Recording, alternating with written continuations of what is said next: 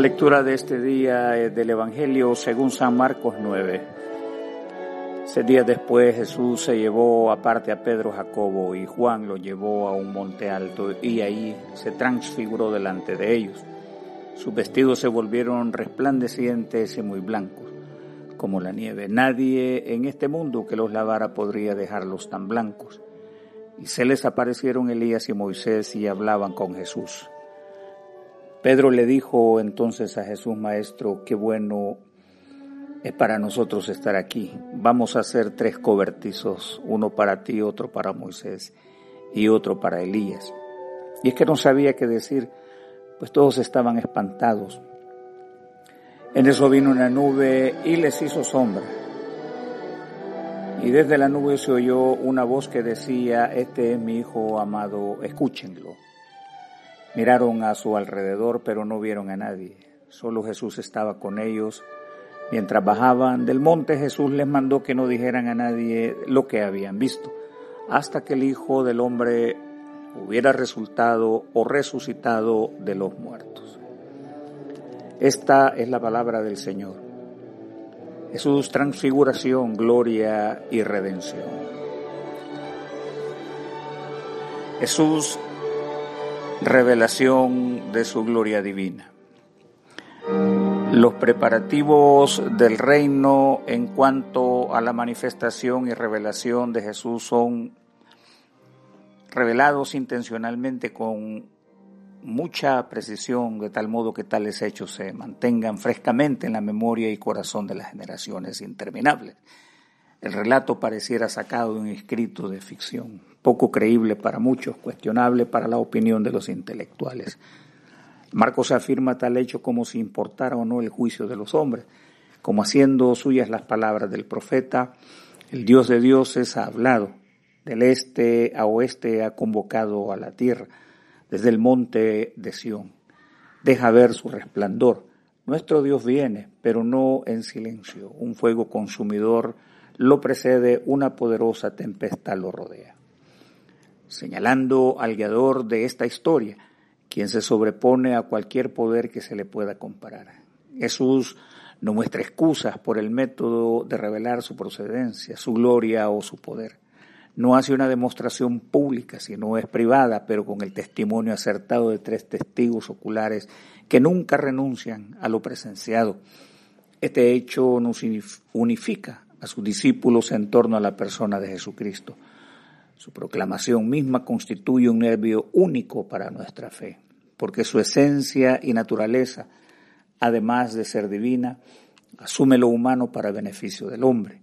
Este Jesús, hombre, se revela ante los discípulos. Su gloria, no humana, sino divina, en sus mismas palabras dice el relato que su manifestación fue de tal proporción que no había poder humano capaz de asimilar semejante capacidad por la brillantez e iluminación presencial. Ellos concluyen que tratar con Jesús es conectarse divinamente con el cielo. Otro asunto de relevancia, hermanos, es el aparecimiento de dos personajes que representan la vida y comunión con sus enseñanzas, la ley y su regidor Moisés, así como los escritos de los profetas por medio de Elías. Ambos tramos iluminan, guían, enseñan el camino hacia Dios. Ambas cátedras ahora se subordinan al Maestro. Estos hablaban con Jesús. Se trata del cumplimiento de sus palabras y la redención. Han esperado mucho tiempo para ver que su obra es recompensada por el fruto de la salvación de la humanidad. Todas las promesas son ciertas y hayan cumplimiento ciertísimo en el Salvador Jesús. Jesús, ley, profetas y gracia salvadora. La aspiración humana configurada en el espíritu del hombre anhela lo más elevado del bien. Pedro no esconde el deseo, el cual también nos representa en términos generales, cual Trinidad de bondad observan atónitos la gloriosa reunión de la ley, los profetas y la poderosa gracia mediante el Mesías Redentor. No puede tratarse sino de un majestuoso cónclave, donde se prepara la consumación redentora de la creación. Este mismo anhelo también corresponde al de la creación entera. dice el apóstol, porque también la creación misma será liberada de la esclavitud de corrupción, para así alcanzar la libertad gloriosa de los hijos de Dios. Porque sabemos que toda la creación hasta ahora gime a una y sufre como si tuviera dolores de parto, y no solo ella, sino también nosotros, que tenemos las primicias del Espíritu. Gemimos dentro de nosotros mismos mientras esperamos la adopción, la redención de nuestro cuerpo. La voz antigua, esperar la adopción, va más allá que un hecho jurídico legal. Primero, afirmar que el significado de las dos voces que la adopción contiene es hijo y colocar, o sea, estar en la posición de hijo. La implicación afirmativa para nuestra fe verse en una transformación intensa en la comunión entre el hombre y Dios. La visión en la que se ven inmersos los discípulos significa que por su calidad de hijos también participan de la comunión divina. En segundo lugar, perciben los derechos y privilegios de una familia de la que forman parte. Además, son envueltos en el ambiente inequívoco de la gracia, amor de Dios y la presencia indiscutible del mismo Dios Salvador. Nada es tan real para ellos como la incondicionalidad de las promesas aprendidas en su vida sobre la bondad, el amor, generosidad y gracia de Dios.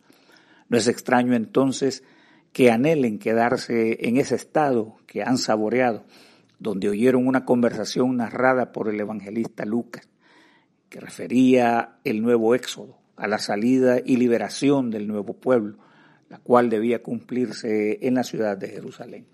La plática es reveladora, les coloca en perspectiva novedosa. Más adelante recordarían el relato de los odres nuevos y los viejos, la salvación que según el profeta iluminaría el mundo cual antorcha poderosa sobre la faz de la tierra. Así ven llegar su justicia y su poder sobre los gobernantes del mundo.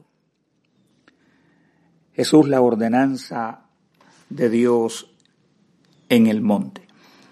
La extraordinaria experiencia de la revelación mesiánica y redentora aparece distorsionada por la petición de Pedro terrenal limitada, producto de los deseos del hombre y atractiva para la religión. Es interrumpida por la voz en el monte bajo la nube, donde ocurren algunas afirmaciones esenciales para nuestra fe. En primer lugar, la afirmación que Jesús no es otro sino el Hijo de Dios. Esto para el estrato apostólico sería un tema obligatorio e inevitable en la enseñanza para el nuevo pueblo. La proclamación de las buenas nuevas no podría concebir ausente del más poderoso nombre salvador de que es Jesús. Porque dice, en ningún otro hay salvación porque no se ha dado a la humanidad ningún otro nombre bajo el cielo mediante el cual podamos alcanzar la salvación. La voz también ofrece una sanción categórica que afirma la filiación al grado de la divinidad. No se duda de la soberana declaración, a pesar de contrariar hasta el día de hoy a muchos que dudan y resisten el hecho evangélico de la filiación divina de Cristo. Este hecho es piedra de tropiezo para la religión, para los intelectuales, y sin embargo es piedra angular de la fe para los que creen en su nombre y le reciben con gozo. Finalmente, hermanos, recibimos la orden de escucharle. Otra versión nos dice, a él oigan. La voz indica la autoridad del más alto nivel que amorosamente somete la voluntad del impenitente. La importancia de la enseñanza poderosa para la transformación del hombre. Palabras que iluminan el sendero de la humanidad para el bien de los pueblos. Oírlo es garantía de paz, de bien, armonía y concordia para cualquier pueblo que respete su venerado evangelio de salvación. El desastre humano que en este momento se vive en Palestina no es más que el producto de la soberbia del hombre, la codicia de las élites que anhelan más poder, el poder de las riquezas materiales y su deseo inicuo de derramar sangre inocente. Cometieron la fatalidad de oír voces extrañas, oscuras, palabras condimentadas con malicia y con el sello de las tinieblas. Con mucha autoridad las palabras de Jesús advierten a ese pueblo desde épocas eh, memorables. Si entendieran, dijo el Señor, siquiera en este día lo que puede darte paz.